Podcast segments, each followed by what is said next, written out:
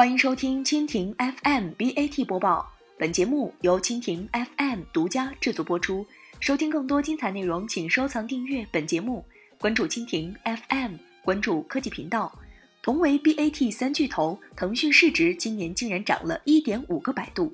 腾讯已经成为香港股市无可争议的统治者。今年，这家中国头号互联网公司的股价上涨了百分之四十五，市值增加了超过一千亿美元，推动香港股市的表现领先全球几乎所有市场。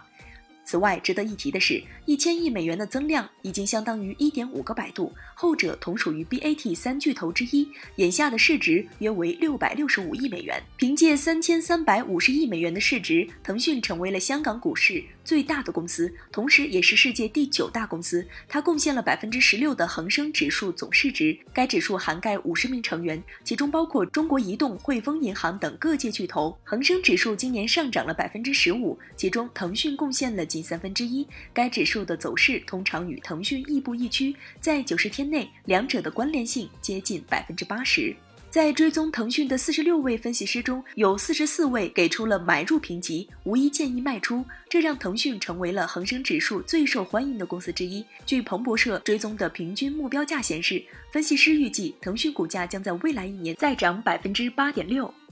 腾讯股价持续上涨，推动其对强弱指数创下了历史新高，超过了 A 股2015年股市泡沫期间的水平。尽管已经进入超买状态达两周时间，腾讯股价还是在周二接近了历史新高。以上就是今天的 BAT 播报，更多精彩内容尽在蜻蜓 FM。